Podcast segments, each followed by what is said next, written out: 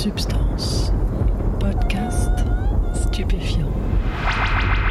Bonjour à tous, bienvenue dans Substance, Groovy et le GHB, épisode 2. Hollywood euh, s'est intéressé un peu à cette drogue du violeur, c'était un concept euh, très intéressant. Donc ça a commencé à être utilisé dans les séries policières. Quand on avait affaire à une sorte de, de psychopathe qui va euh, organiser un, un viol avec préméditation, etc. En tant que professionnel, il va utiliser le, la crème de la crème des, des substances. euh, donc euh, en général, c'était le rohypnol ou le GHB. Après avoir écouté le premier épisode, vous vous demandez peut-être pourquoi diantre le GHB a acquis une aussi mauvaise réputation. Comment on passe d'un médicament pour les troubles du sommeil à une drogue récréative, puis à la drogue du violeur?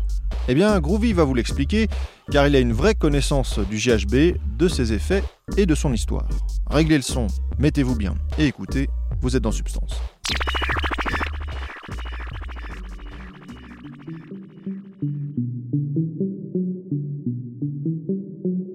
À la base, euh, le GHB existait depuis vraiment longtemps en France.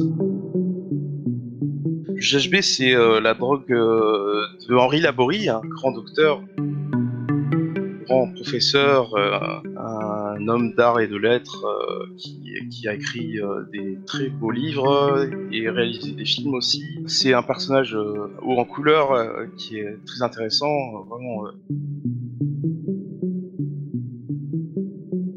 Et euh, à la base, euh, dans le milieu médical, euh, c'était un peu connu. Euh, Voilà, il y avait des étudiants en médecine euh, qui s'amusaient à prendre du GHB. Ils adoraient euh, euh, cette molécule pour ses effets euh, très euh, très euphorisants et euh, surtout son absence de toxicité. Donc, euh, c'était pris euh, de manière euh, unique. Euh, euh, ils prenaient le GHB comme ça et après ils arrêtaient. Ils reprenaient pas une deuxième dose. euh, Ils prenaient ça d'une manière assez euh, sécurisée. Mais euh, le truc, c'est que quand ça a dépassé le milieu médical et que c'est tombé dans le grand public, il y a eu euh, des personnes qui ont commencé à effectuer des mélanges. Et euh, rapidement, oui, il y a eu des décès parce que, euh, en fait, la GBL ou le GHB, c'est ce qu'on appelle un downer, c'est-à-dire un, dépresseur du système nerveux central. Ça, fait respirer plus lentement. Si on mélange ça avec euh, de l'alcool, euh, des opiacés, des benzodiazépines, euh, de la kétamine ou d'autres downers, si on cumule tous ces dépresseurs, le système nerveux n'arrive plus à faire fonctionner la, machine, les cycles respiratoires. c'est bien compliqué. On peut on peut vomir aussi. donc oui, les, mélanges sont, particulièrement dangereux. Ça se mélange très très mal euh, la GBL avec l'alcool. Et les, opiacés, etc. Donc, euh, il faut bien attendre que le produit soit éliminé du corps, euh, donc attendre les 3-4 heures au moins, et après euh, prendre euh, l'autre produit ensuite, euh, si on veut euh, faire un mélange. Et en tout cas, il faut, euh, il faut faire preuve d'une grande prudence pour ces mélanges, car ils sont très dangereux. On a donc un produit qui se mélange très mal avec l'alcool, qui est consommé de manière festive dans les boîtes de nuit, et qui, à très forte dose, peut endormir.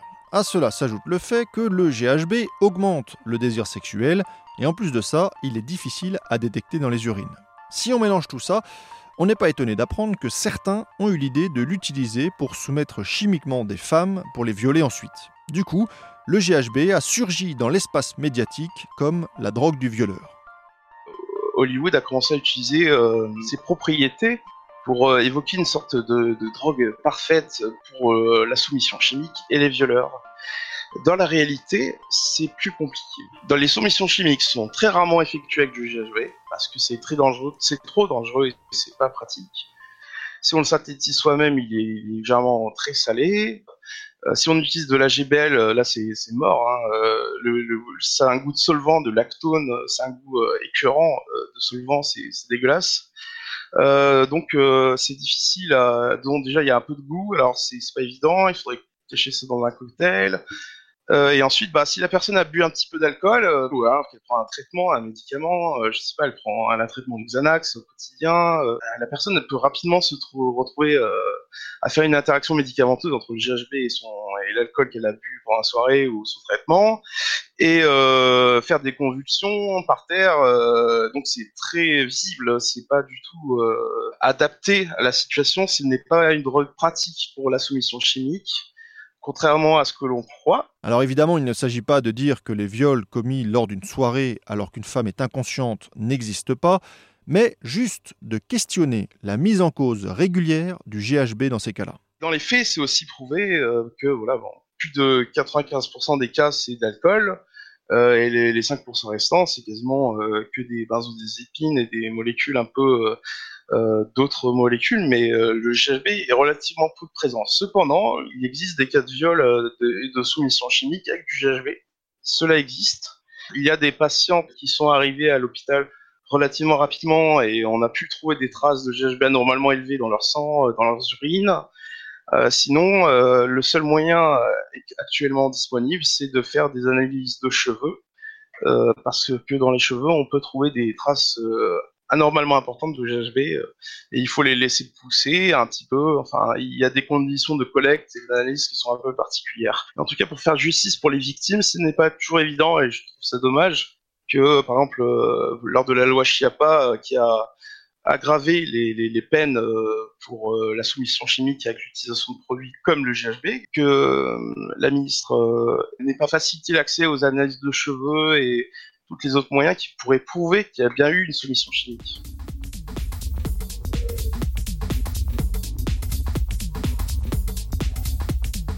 En fait, les médias ont, comme bien souvent, joué un rôle de caisse de résonance, en partant sans doute de faits bien réels, mais sans s'intéresser à l'usage majoritaire du GHB, ni à son histoire, ni à ses effets.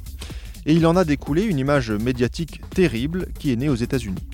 Comment ils ont découvert ça? Ils ont découvert ça par des surdoses ou des interactions médicamenteuses avec 5 euh, ou 7 personnes qui d'un coup euh, avaient pris le produit ensemble, euh, parfois dans des mauvaises conditions, donc sans les dosages, etc. Et qui faisaient des overdoses ou des surdoses dans la rue. la police s'est intéressée à, à, ça à cause de ces overdoses dans la ville de Los Angeles, avec des, des overdoses groupées et massives donc les médias ont commencé par, par découvrir ça et, de cette manière. Mais sauf que les personnes avaient pris euh, la drogue euh, avec leur consentement. Hein. C'était, elles l'ont pris volontairement. C'est juste qu'elles ont, elles ont pris le produit dans les mauvaises conditions. Après, euh, vu les propriétés du produit, euh, oui, Hollywood euh, s'est intéressé un peu à cette drogue du violeur. C'était un concept très intéressant.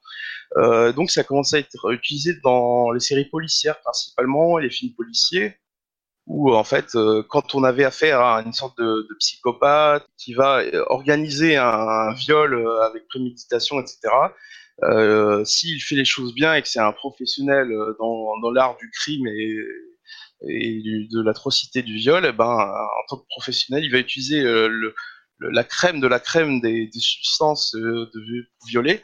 Donc, en général, c'était le rohypnol ou le GHB. Le GHB du coup, euh, n'est pas aussi facilement traçable que le rohypnol. Mais par contre, euh, dans les faits, euh, les benzodiazépines en général et l'alcool sont beaucoup plus euh, courants et efficaces euh, pour euh, ce genre de, de crime. Hein, voilà.